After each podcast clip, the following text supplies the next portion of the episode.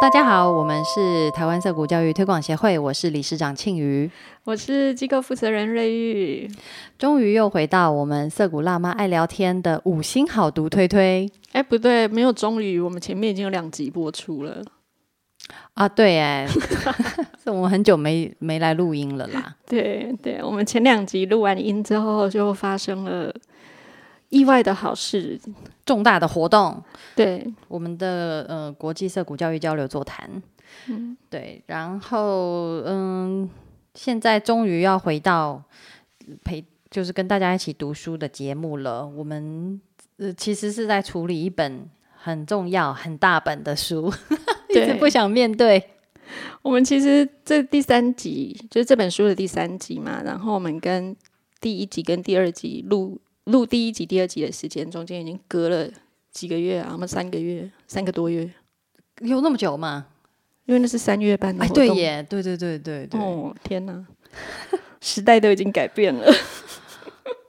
嗯，但说实在话，这个这时代的变动还在持续啊，所以对对我们对就就看着办吧。好，是哪一本重要的书呢？就是荷兰的这个历史学家，嗯，算他算是学界的一个超级新星啊，New Star，不是那个猴子的星星，什么啦？Roger Bregman，罗格布雷格曼写的《仁慈》这本书，他这个观点蛮特别的，因为他是荷兰人。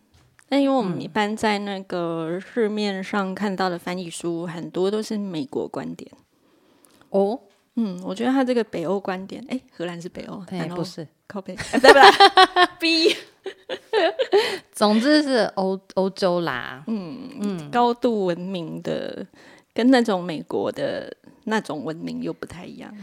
对他们，其实我我我相信我我也不是我相信，就是我在一般看到，其实欧洲是比较多嗯社会主义嗯，的这个国福利国家的一个形态，对对对，那跟美国是很不一样的。对非常资本主义的国家，嗯，美国，所以说，呃，Roger Bregman 在这本书里面也有有谈到这一点啦。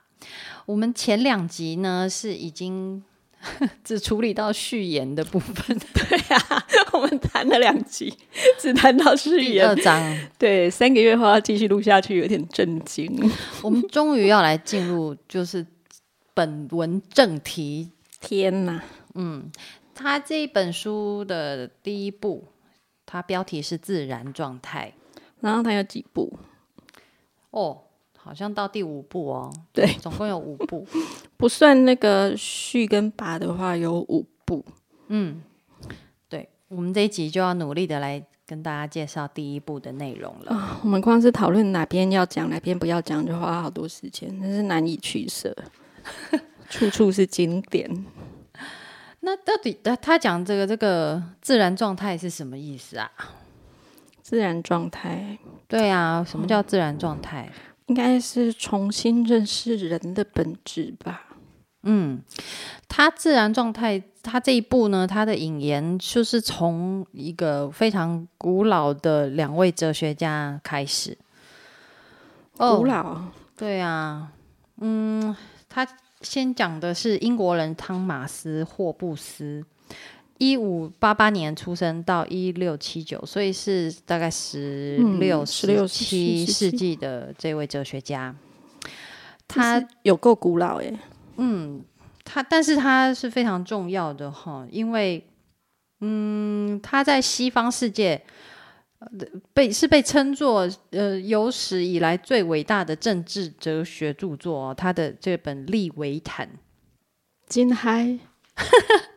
而且他讲了半天，告诉我们有史以来最伟大的这个东西是有一点误会的耶。在他后面会告诉大家霍布斯如何错到不能再错，所以我们几百年来对自己的认识都是错误的。所以说这个年轻人哦这个呃，Bregman 这位年轻人，他就是在都在挑战这个好几百年前的老祖宗，哎，哲学老祖宗。真是值得怀疑，这个人是想红吧？他现在真的很红了。超级红的他这本书，嗯，已经出了好多语言的版本，然后全球卖翻天，三十二种版本，嗯三十二种语言。对，好。然后他除了翻出霍布斯这位嗯哲学家之外呢，还有另外一位法国哲学家，就是鼎鼎大名的卢梭。《湖滨散记》那个卢梭，嗯，卢艾米，尔那个卢梭，卢梭出生的时候，霍布斯已经死了几百年吧三，是没有没有三十三年。三年，哎，才三十三对年，对对对对，那他们两个怎么误会这么深？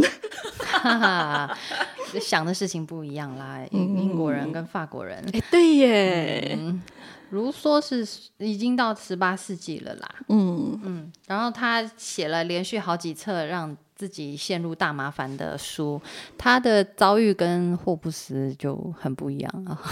果然是一个反动分子。对，那他这一部呢，他是从这两位哲学家的相反对立的言论开始开始聊。嗯嗯，那嗯，他们对立的点有哪一些呢？比方说，呃，对罪犯严厉的惩罚，还是呢更好的社会福利？这是个判死，也是要好好个照顾。要成立感化院呢，还是成立艺术学院？呃，花钱养纳粹还是花钱养艺术家？从上而下的管理制度阶级，还是要赋权管理？就是 KPI 还是父权管理是什么东西？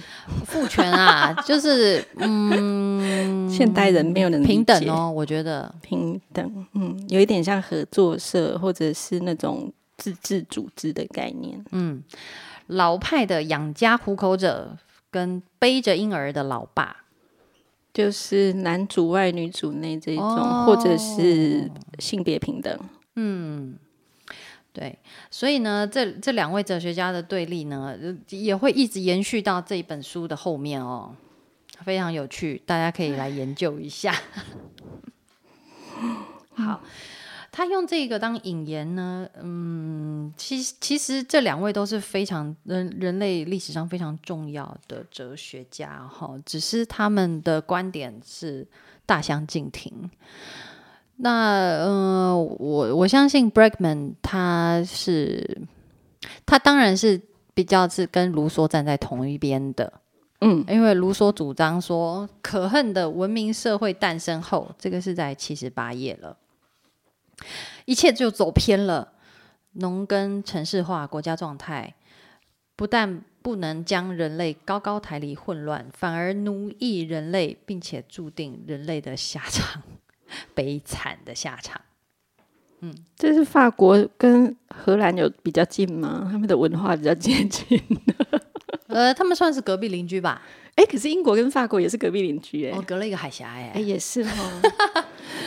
嗯，所以隔一个海峡真的会差很多耶。应应该是应该是应该是差很多，嗯，呃而且 Bregman 他在二十一世纪的现在，他做了那么多研究，嗯，他是。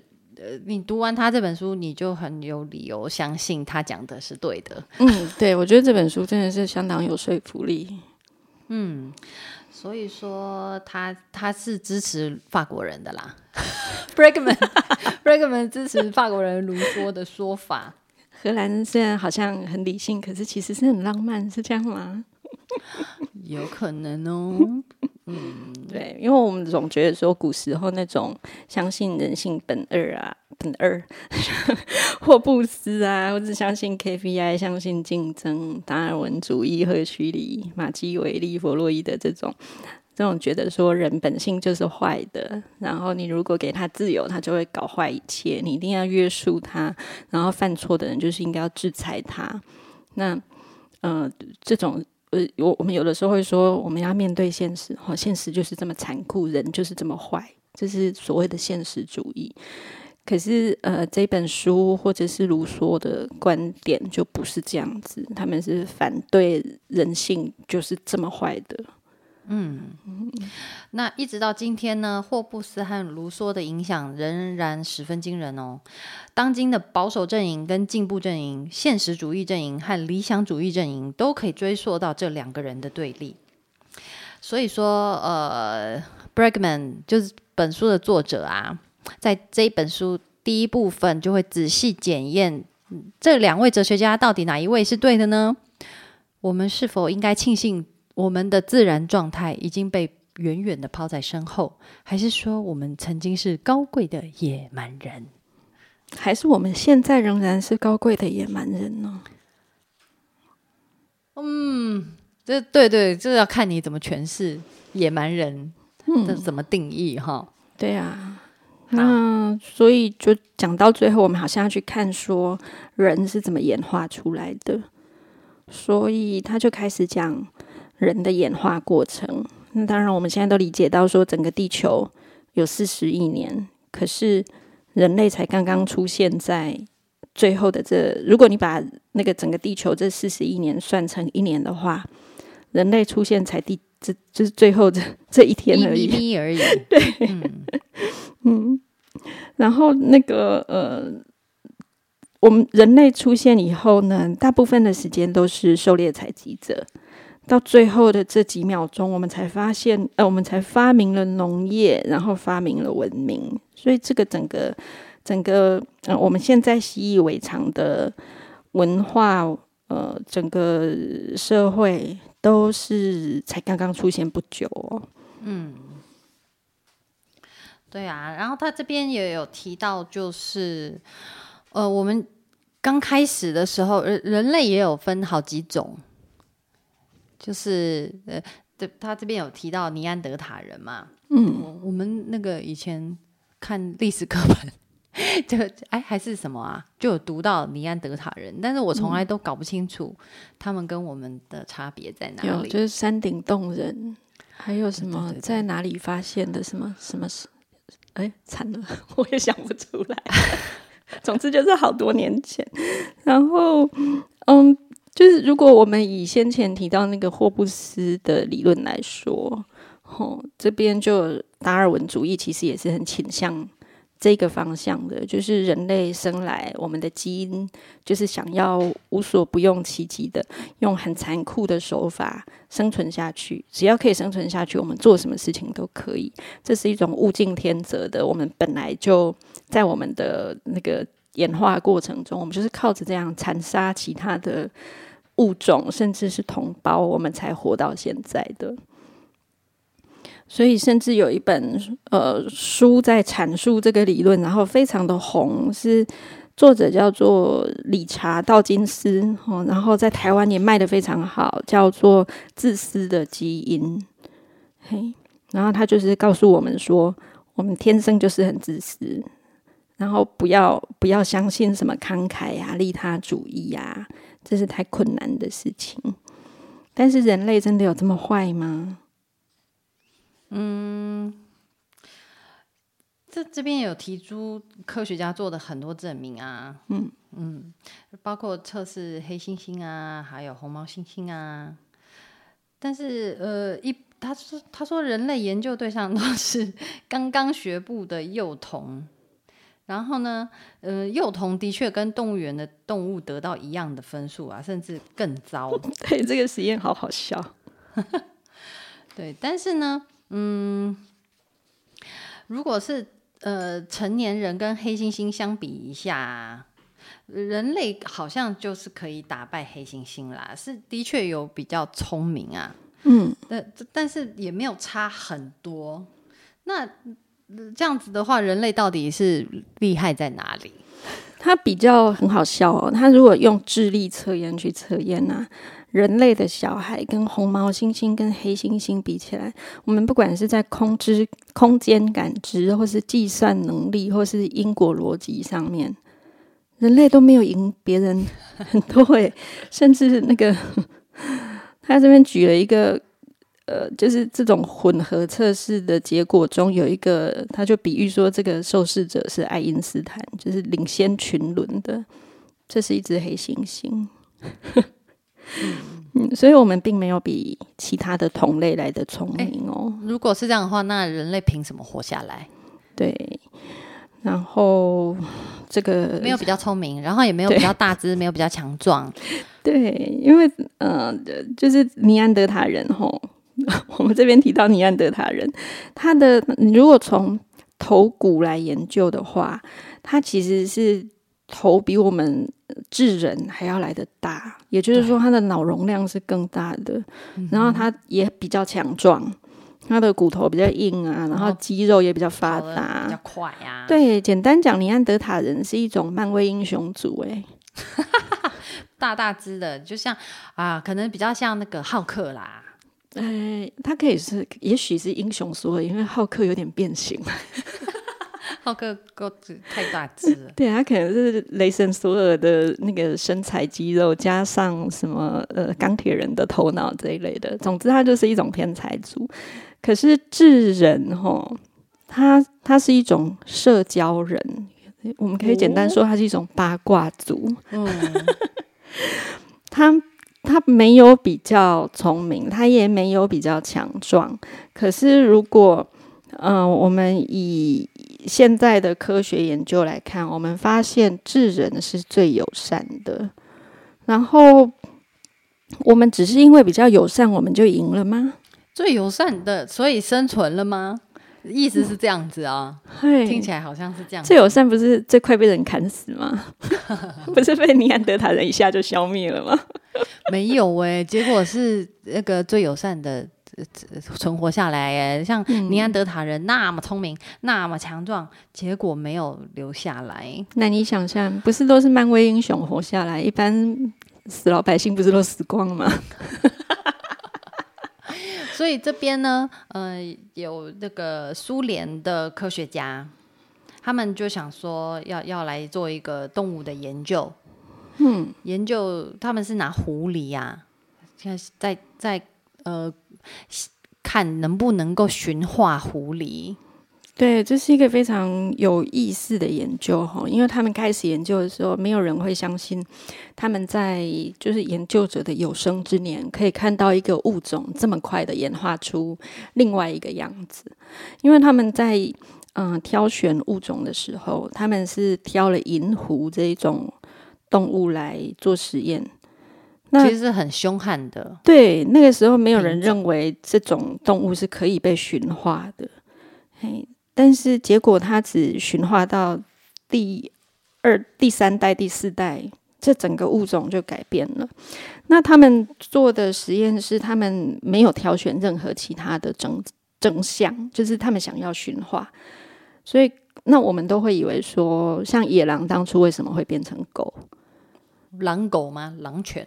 对，就是狗的祖先是野狼，我们现在都知道嘛？哦哦，嘿，那为什么？野狼可以被人驯化，第一只被驯化的动物是怎么发生的？他们就是想做这种实验。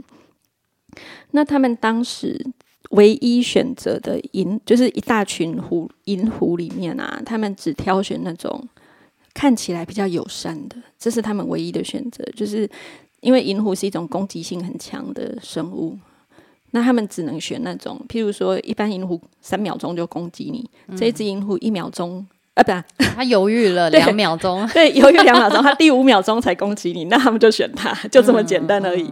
他们完全没有选其他的什么看起来比较聪明啊，行为举止怎么样啊，都没有哦。然后结果繁衍下来的结果就是，这一群银狐到了第三代、第四代的时候，他们就开始变得比较聪明，然后善于沟通，他们的学习能力变强，会去跟着人。然后，甚至他们的外观也都改变了，看起来比较像狐狸小的时候。对他们整个幼化，然后甚至发生了雌性化，就是他们整个变得比较温驯，然后比较友善。这个我们一般会觉得好像是雌性的动物比较有的征兆。然后，甚至内分泌也改变了。他们的血清素跟催产素的那个成分也都不同了，成分指标啦。然后他们的那个交配的时间也完全改变喽，因为在野外，他们的嗯交配时间是很固定的，是某一个季节才会发生。可是当他们被驯化之后，他们很快就变成呃繁衍的时间可以变得很长，就像人类一样，随时就可以害羞一下，对，就变得很快乐啊。然后春夏秋冬都可以。对，分泌比较少的压力激素，然后可以有比较多的血清素跟催产素，对，谈恋爱的时间变多了。对，所以光是一开始他们只挑选了友善程度，其他这些都只是副产品而已。嗯，那他们真的成功了驯化了银狐这个物种，哎，嗯，然后呃，这个理论呢，不，其实不只适用于狐狸，也可以适用于人类哦。对，因为人类是简单讲的难听的话，就是一种驯化的猿猴啊。你是一个驯化的黑猩猩中的 那。几万年来，我们的繁衍结果变成是最善良的人类有最多的后代。我们是取决于最友善者生存的，嗯嗯，所以我们现在的人类比古时候的人类更小、更可爱、更女性化。是啊，他这边做了很有趣的比较，把我们跟尼安德塔人的头比较。我们的头呢比较短、比较圆，眉骨比较小。嗯，但是呢，尼安德塔人就是长得比较凶啊。对，虽然尼安德塔人这么强壮、这么厉害，然后每一个都是天才，然后又每一个都很强，可是繁衍到后来的结果是最友善的、最会社交的这一群人赢了，大获全胜。对，然后那种个别的天才这一族，一个一个的，可是他们对他们消失了，他们可能不是被。呃，社交人灭绝的，而是呃擅长社交、擅长资讯沟通少啦。对，我们的我们的那个生存优势就是社交人越生越多啦。对，大幅的赢了那个天才漫威 天才漫威英雄组。对，所以并不是说嗯啊。作者在这边给这种善于社交，然后长得越来越可爱的人叫一个名词，叫做幼犬人 （Homo Puppy）。狗狗人。那他说，并不是因为幼犬人去呃去杀掉尼安德塔人，所以尼安德塔人消失，而是就是慢慢的幼犬人越来越多，然后尼安德塔人越来越少。它也是自然的一个结果，一个一个过程，不是人类互相残杀的，并不是。也就是真的要真枪实弹的打，我们可能就是死老百姓会被漫威英雄 全灭？听起来好像是很合理。对，所以幼犬人其实是用人海战术存活存活下来，跟奥斯内一样。总之呢，其实。呃，在比较古典的理论里面，驯化会让动物的脑力降低，就是你问越温驯，你应该就变越笨嘛。我们到现在很多人也这样觉得，嗯嗯嗯。可是其实并不是，刚好是相反的。如果你用友善的程度来挑选的话，反而会越来越聪明。那前面提到那个黑猩猩、红毛猩猩跟人类幼童的测试里面啊。虽然说黑猩猩跟红毛猩猩和人类幼童在空间感知、计算能力和逻辑因果上面其实是并驾齐驱的，嗯，我们没有赢别人太多，可是我们在人类在社会学习上大幅的领先其他的同类，哎，那我们就赢在这一点。所以你各位啊，狼性不是赢啊。不要傻傻的，好像那个大家说狼性就是应该要怎么样怎么样，然后狼性才是那个能够出类拔萃的，嗯呃那个因素，并不是。对我们生来就是要学习的，然后要建立社交关系，要玩。那譬如性 对。狗狗性，那我们我们的社交的演化发展在很多方面，譬如说我们会脸红，这是唯一人类有的表情。然后我们有眼白，所以我们在看哪里，别人可以观察得到。然后我们有眉毛，然后我们的眉骨不发达，所以我们的表情变化，我们的眼光在看哪里，是彼此之间都能看得到的。然后我们觉得羞耻，我们觉得。嗯，开心、快乐等等的，我们的表情非常的丰富。我们这一切都是为了社交，哦，为了跟别人沟通，为了看到别人眼中的自己，为了互相学习、互相观察而发展出来的。那为什么会发展这出发展出这些呃能力或特征？就是因为这些特性能够让我们在演化过程中更良好的繁衍下去。嗯，所以我们如果说因为演化，然后让我们越来越温和友善，那那些就是自古以来都相信人类就是暴力的、是嗜血的这样子的信念，就不是真的耶。对我们不是靠着把别人杀死来让自己活下来的。嗯嗯，我们的祖先就知道说，生来就发现了，哎，原来跟别人合作。才能够好好的活下去。然后，嗯，所有的社会采狩猎采集者，就是这种最原始的部族，在还没有任何现代文明入侵之前，我们都这些我们的祖先，然后我们原始基因里面，我们其实都相信一切的事物、一切的个体都是牵连在一起的。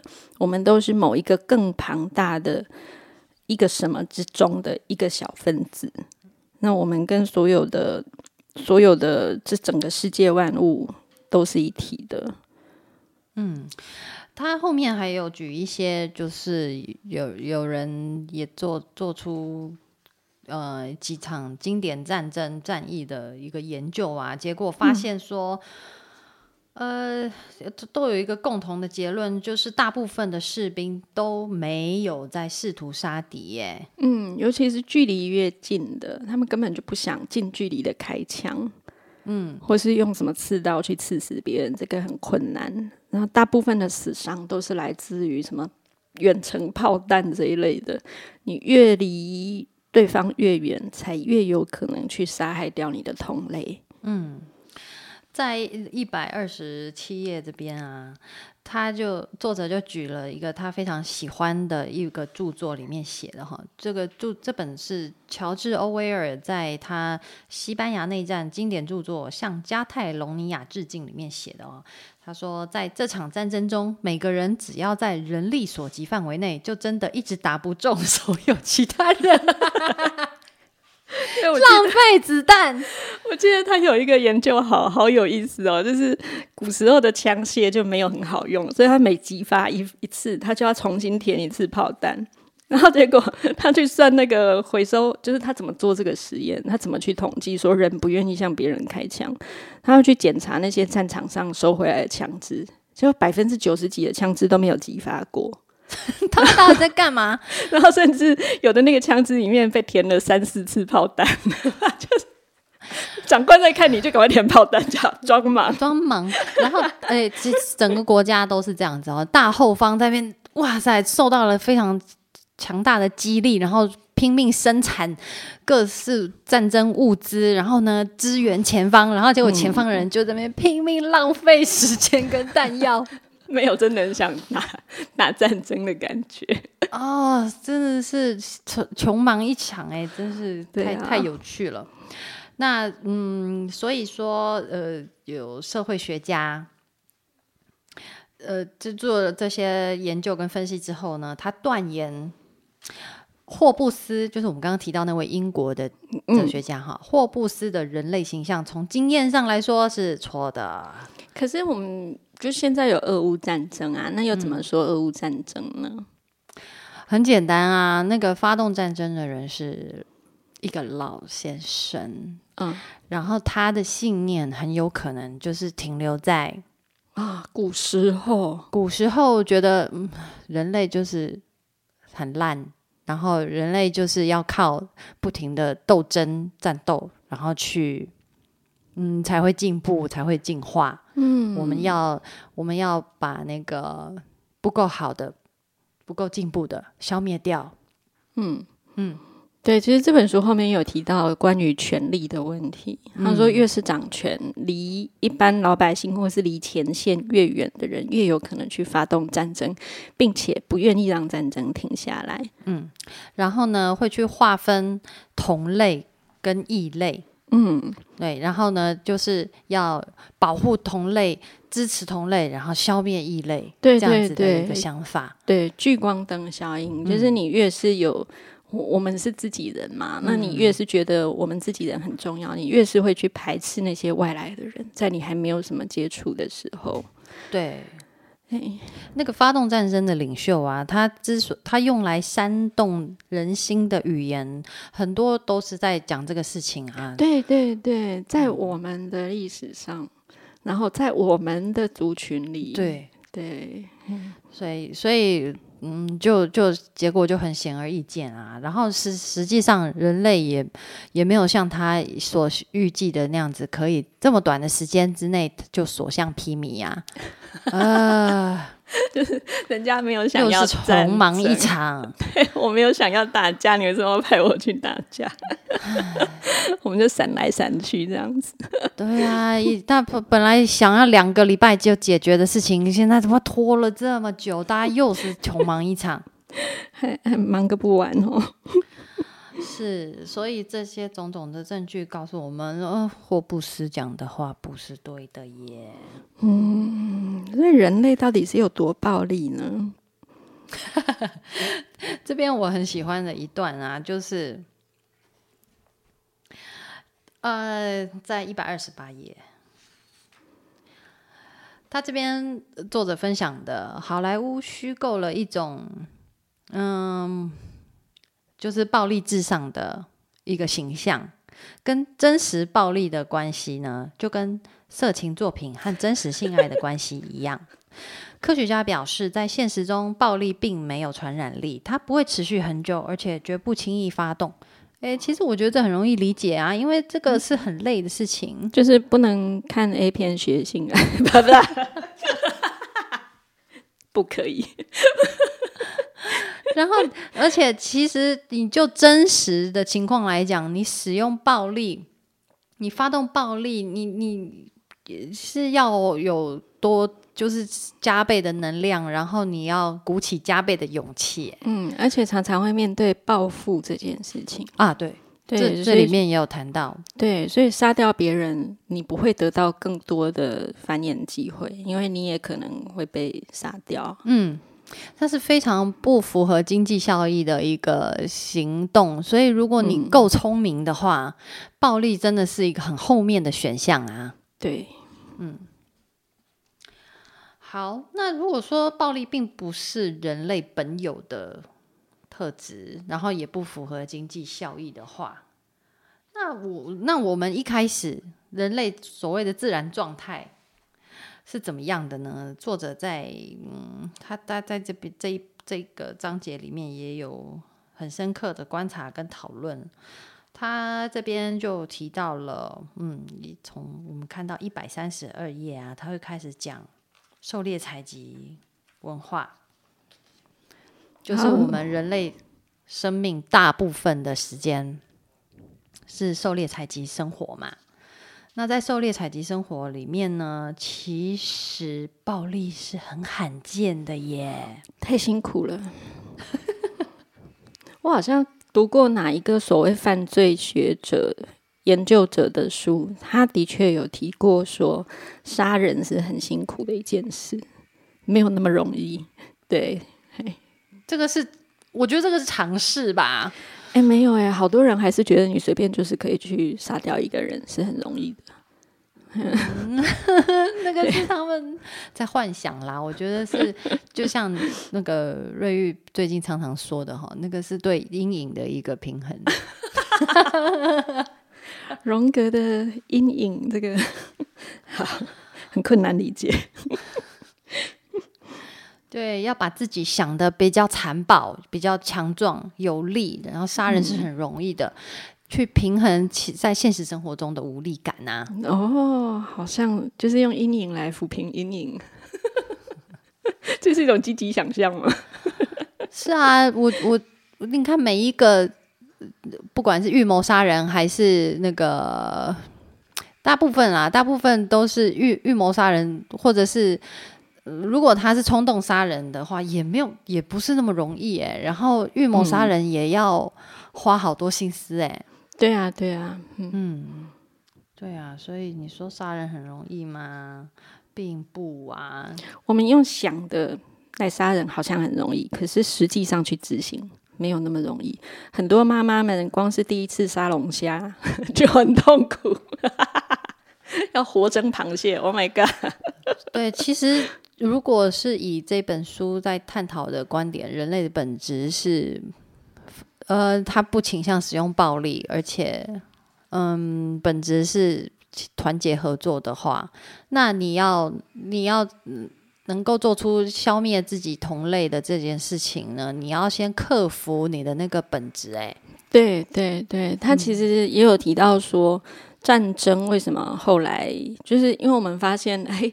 你在那边一直填充子弹，浪费我的军火，然后百分之九十的枪械都没有激发，这些士兵真的是非常的没有效率，所以他们就去训练所谓现代化的军事训练，就是训练让士兵能够有效的开枪，嗯，然后能够变成杀人机器，对，然后所以为什么当过兵的人，真正有上过战场的人，很多人都有那个 PTSD。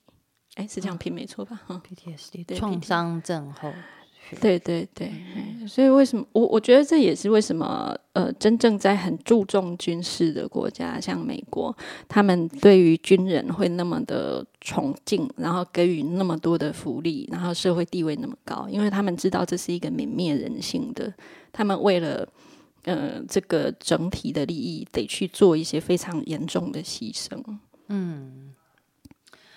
好，那这边我们就进进入的，可以进入到第五章哦。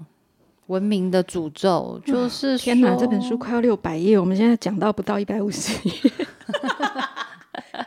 已经用了三集，而且这一集已经一小时了，是不是？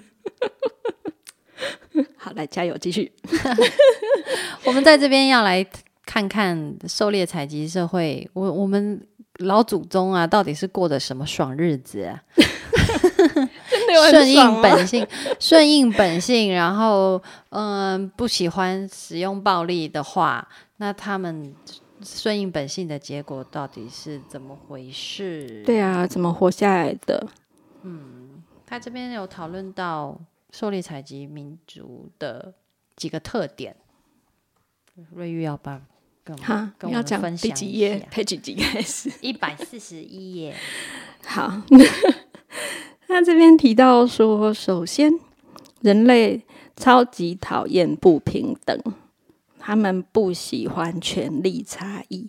那如果这个小部族，就是呃，狩猎采集时代部族小部落，人类呃人群不会太多嘛？了不起，很那个有到一百个就算非常非常大了哈。二三十个是比较，好像是比较普遍的。那当我们要决定，就是这个部族想要决定一件事情的时候，他们是要花很长的时间去讨论的，然后每个人都要表达看法。嘿，他们不喜欢别人决定自己的事。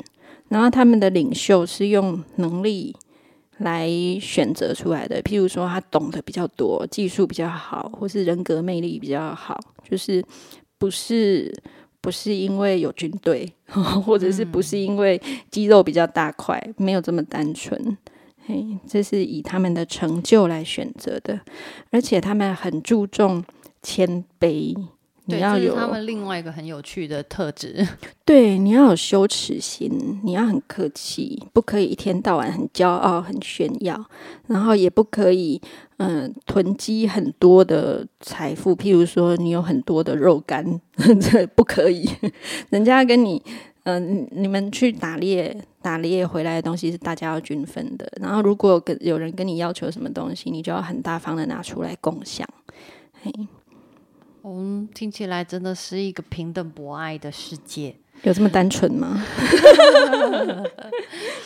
当当然他们会有冲突啊，可是他们排解冲突的方式就很像我我们之前分享那个在无人岛上面生活的那些男孩啊，就是大家去别的地方冷静一下，然后等冷静以后再再回来，大家讨论要要怎么办。所以战争是很罕见的。嗯，那如果里面族群里面真的有出现那种他们真的是大家都受不了的人，那他们也会有共同处决的方式。对，就是大家都捅他一刀，大家都有责任，而不是交给单一的行刑者，或者是对对对对，就是是群体共同承担这个对造业。对 对对，他这边举的是那种杀人犯呐，就是族群里面杀了别人，而且还不止一次，那就大家一起来处决他。对，不是说只把那个。呃呃，执行死刑这件事情交给某一个法警，这个对那个 不公平啊！对，对他的创伤也很大。嗯，而且这个好像是他一个人去承担的，但是他这边的做法是整个社会的人要一起愿意来承担这一件事，这件事情才会被发生。对，然后意思就是说，这是我们大家共同的决定。对，那我也用实际行动来负起这个责任，而不是用嘴炮来说这个人就给他判死啊，没有这么单纯。对呀，现在大家也是怎么一个怎么样，就是判死刑，一律死刑。对呀，真是的。好，那如果说狩猎采集这个这么自由平等的世界，真的听起来好棒哦。那我们怎么会离开呢？我们怎么会离开这样一个大同的状态？那。如而且，如果游牧觅食的这这个族群，他们很容易就可以把刚愎自用的领袖排除。那为什么我们现在却没有办法做这件事呢？嗯，我们要看到一百四十五页。哇，你跳好快，好棒哦！哎，这本书真的是到处都非常的。经典，所以真的是很难决定要从哪里跳到哪里。我们不能舍不得，一舍不得，我们就没完没了了，很可怕。每一集都有三小时，这本书讲完已经过了一季了。对啊，到底是怎么回事？我们怎么会落到这个境地啊？对他，他认为就是现在的呃科学哈，他再去考古，结果是发现说。唉，我们从狩猎采集时代发现了定居农耕这一件事。那当然一开始的时候，嗯，可能是一个偶然的巧合。譬如说，嗯，两河流域那边河流泛滥，然后土壤就变得很肥沃。然后这些狩猎采集本来到处跑很辛苦才能吃到一点东西的人，突然间发现，哎，我只要在这边住下来，我就可以得到很多的粮食。他们就太开心了，就住下来了。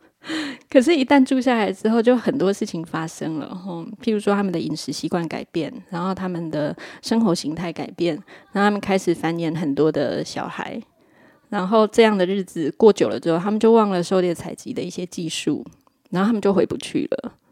Oops，听起来好惨。对。哎呦，那游牧采集的狩猎采集的过程中，因为你也是一直移动的嘛，那你的那个个人财产其实就没有那么多，然后都是大家一起的动物资。可是你一旦定居下来，你当然就很容易去囤积个人的财富。那个人的财富囤积久了之后，你就会人就会很想要一直留有这些财富，所以家长家族长制就出现了。嗯，那家族长制。的这种制度之下，男性就会变得很重要，就会比游牧呃狩猎采集时代那种男人派出去外面打猎，女人好像在家里顾着，那当然就是女人比较重要嘛。嗯，所以就变成从性别平等的状态进入到父权时代。嗯，于是两性的性别不平等就越来越严重，一直延伸，一直一直延续到后来会变成。女性变成是一种，譬如生产机器，或者是男人的财产等等的。嗯，那同时在也变成可以争夺的对象。对，然后同时在这种定居的情况下，因为人类也开始嗯囤积动物，嗯，我们开始驯养了动物，动物也变财产了。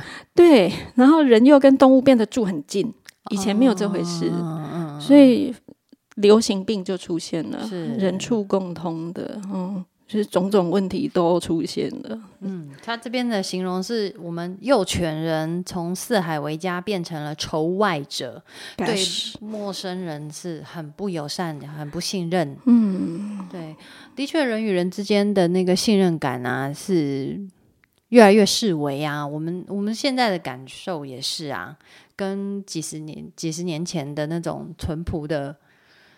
的那个社会风气比起来，我们现在也不敢让小孩自己到外面玩。对，以前的人是到处。本来我就到处走来走去，所以我遇到走来走去的人，对也很正常。可是到了呃定居农耕的时代，我们变成定居在这里，那那些在外面走来走去的人，就变成是一些危险奇怪的人了。我们已经看不惯他们了。对，然后同时在这样的制度里面，社会阶层就出现了。有的人比较有钱，有办法去培养自己的武力，然后种种的。就是权力的不平等就越来越严重，嗯，那社会阶层就越来越多层了。对啊，那呃，因为这样子啊，所以我们对于文明的定义就完全改变了。然后呢，所谓的所谓的文明啊，他们就呃开始把以前那种原原原住民那个游牧者或者是狩猎采集者塑造成野蛮人的形象，嗯。就是历史是写历史的人说的吗？对啊，就是呃握有权力的人，他要，他当然是会帮自己擦脂抹粉啦。嗯嗯，他在第六章这边就有讲到，直接跳到第六章了啊，因为我们这这第五章文明的诅咒，大家已经知道了 哦，反正就是种种诅咒。什么败也拢坑你家的事啊？什么奴隶呀？就是说，人类已经走走到农业农业社会，然后国家的诞生，嗯，就是文明的发明，文明就创造了很多文明的阴影，传染病啊，战争啊，就开始是从这个时候才发生的哦。对对对。然后一一直到哎，明明自己呃的状态变差了，然后很多不好的事情，瘟疫啊、战争发生了，但是还是要去讲说啊，跟我们不一样的人哦是野蛮人，很可怕，会互相会互相那个吃杀来杀去，还会吃人肉、喝人血哦，太野蛮了。我们就把它就是跟动物没两样，所以当我们的奴隶也是很刚好的。嗯，对，所以就是。就是就是这样子，就来到了这个复活节岛的故事啊。好，总之大家应该都有听过复活节岛，就是一个很小的岛上面，然后很多很有趣的大头的鼻子很长的雕像，大家都有听过，还有很多小模型哈。然后刚开始大家都觉得说，就是是一个谜，然后那种流传最广的故事就是说他们是这一堆人怎么死光光的？对，互相残杀。嗯，然后很野蛮，然后人吃人，然后呃破坏自己的文明，然后用尽岛上所有的自然资源，把树都砍光，所以到最后人家发现这个岛的时候，这个岛已经是虾米龙博，跟那西兰骨头，光秃秃。对，结果呢，一个挪威探险家，他就去。进行一个复活岛的探勘，然后呢，就是科学家跟冒险家就在复活节岛上面进行了一场嗯探索，然后有了惊人的发现。其实呢，复活节岛上面的人民不是自相残杀、自生自灭的，而是因为有所谓的这个文明啊，所谓文明人入侵。带来了传染病。嗯，他们把岛上就是这些活得好好的、很开心的这些呃原始部族的人，很天真嘛，所以他们就，然后又没有什么很厉害的武器，所以嗯，有一一开始他是说是秘鲁来的奴隶贩子，然后他们就把这些人、这些奴隶贩子就把这个复活节岛上的原住民都拉走了，然后。他们把人拉走之后，就拉去卖来卖去当奴隶什么的。结果后来国际发现了，国际国际呃国际发现这个不人道的事情，在就给了秘鲁政府压力。那秘鲁政府就好吧，我们就把这些幸存的，因为已经死很多了哈，把这些幸存的复活节岛的人送回去。结果送回去的条件当然是很糟啊，因为那个时代没有什么人权观念，然后何况你看他本来是被当做奴隶拉走的，那结果在他们把这些原住民送回他们原来部族的过程中，那个船上传染了天花，然后天花在文明世界里面有一些人是有抗体的，可是对于原住民来说是一个很可怕的，他们是毫无。免疫能力毫无抵抗力的一个可怕的疾病，所以那个船上啊，本来有四五百个奴隶，真的回到家乡的只有十五个，而且回到家乡之后，他们把这个病毒传染到整个岛上，所以最后这个岛上的人死光是这个原因。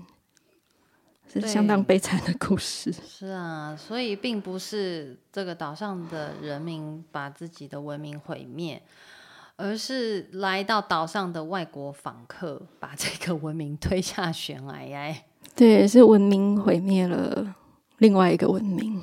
嗯，好，这这边就是把我们第一部内容做了一个悲伤的结束。对。但是第二部呢，也不会比，也没有比较好。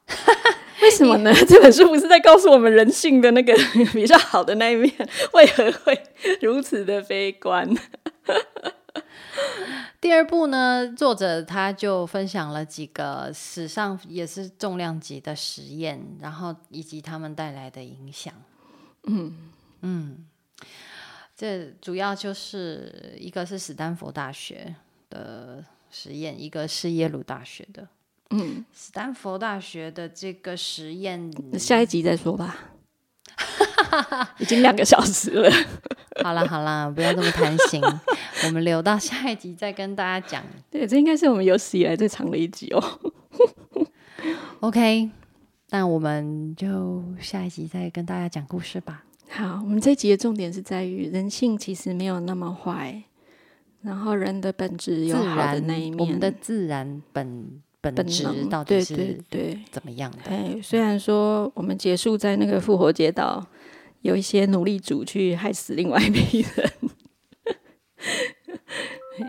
好，好，下次见喽，拜拜，拜。